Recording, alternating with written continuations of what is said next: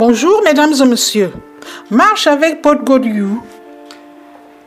Faire une subscription en s'abonnant, faire un don ou tout autre appui pour la mise en œuvre et le succès de PodGodYou. Obtenez un macaron de cœur pour afficher votre soutien autour de vous. Ensemble, merci, je peux compter sur vous pour partager avec vos amis. Dans ce podcast d'aujourd'hui, nous parlons de la chronique face aux tensions internationales actuelles. Bon nombre de personnes se retrouvent sans mots et j'en fais partie. Même si les informations que nous recevons depuis quelques semaines convergeaient toutes vers le déclenchement de ce conflit, je ne parvenais pas à me faire à cette idée et je croyais fermement à mon fort intérieur que ce désastre sera évité. Mais il faut maintenant se rendre à l'évidence. Les sempiternelles guerres qui ont jonché l'histoire de l'humanité se répéteront encore et toujours, semble-t-il, sans que l'on puisse y faire quoi que ce soit. Impuissants que nous sommes tous devant cette triste réalité. Au fond, il ne nous reste qu'un mot pour tenter de demeurer optimiste? L'espoir, nous allons parler de l'espoir. Question de me donner un peu de tonus. J'ai eu l'idée de fureter sur Internet à la recherche des citations relatives à l'espoir dont les auteurs, femmes ou hommes, sont mondialement connus ou provenant de certains pays du monde. J'ose croire qu'elles vous feront autant de bien qu'à moi comme un baume sur le cœur. La première citation qui a attiré mon attention est On ne peut plus de circonstances. Elle est à l'origine la brésilienne qui se lit comme suit. Cette citation, elle est d'origine brésilienne, n'est-ce pas? Elle dit L'espoir est le dernier mourir de Gabriel Roy. Une autre auteure franco-mano Tauben, née à Saint-Boniface au Canada, nous a livré cette citation pleine de sagesse. Il ne faut jamais dire que l'espoir est mort. Ça ne meurt pas, l'espoir, n'est-ce pas? Parlant de sagesse, que dire de celle-ci, d'origine chinoise?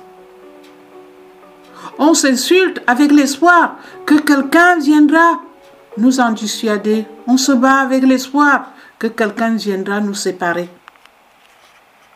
Parlant de sagesse, que dire de celle-ci d'origine chinoise? Qu'on vient d'entendre Difficile de ne pas ressentir une certaine chaleur intérieure à la lecture d'une pensée aussi profonde et vraie.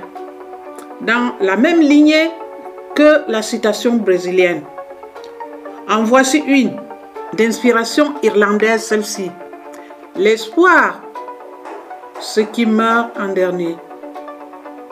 D'un des grands personnages de l'histoire française, probablement le plus grand du XXe siècle, notre grand Charles de Gaulle, le général Charles de Gaulle avait dit, la fin de l'espoir est le commencement de la mort. Peut-être le plus connu des citations relatives à l'espoir. Elle est de Miguel de Cervantes, romancier, poète et dramaturge espagnol. Où il y a de la vie, il y a de l'espoir. De Reine Malouine, écrivaine québécoise, née Reine Voiselle. L'espoir est un sentiment qui ne meurt qu'avec l'homme, dit-elle. La culture scandinave nous a donné une citation suivante, pleine de vérité dans la situation actuelle. Elle dit, l'espoir garde le pauvre en vie, la peur tue le riche. D'un écrivain d'origine asiatique, Lao She. C'est pourquoi c'est parfois euh, d'une situation désespérée que jaillit l'espoir. Une autre qui sied très bien à la circonstance d'une actrice, réalisatrice et scénariste française, Colin Serrault.